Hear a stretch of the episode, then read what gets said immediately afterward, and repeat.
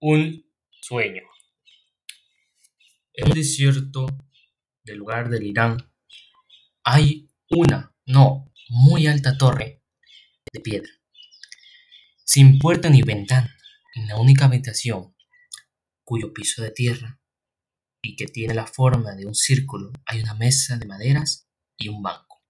En esa celda circular, un hombre que se aparece a mí, a mí escribe en, las, en caracteres no comprendo un largo poema sobre un hombre en otra celda. Escribe un poema sobre un hombre en que en otra celda circula. El proceso no tenía fin y nadie, nadie podía leer lo que los prisioneros, los prisioneros escriben.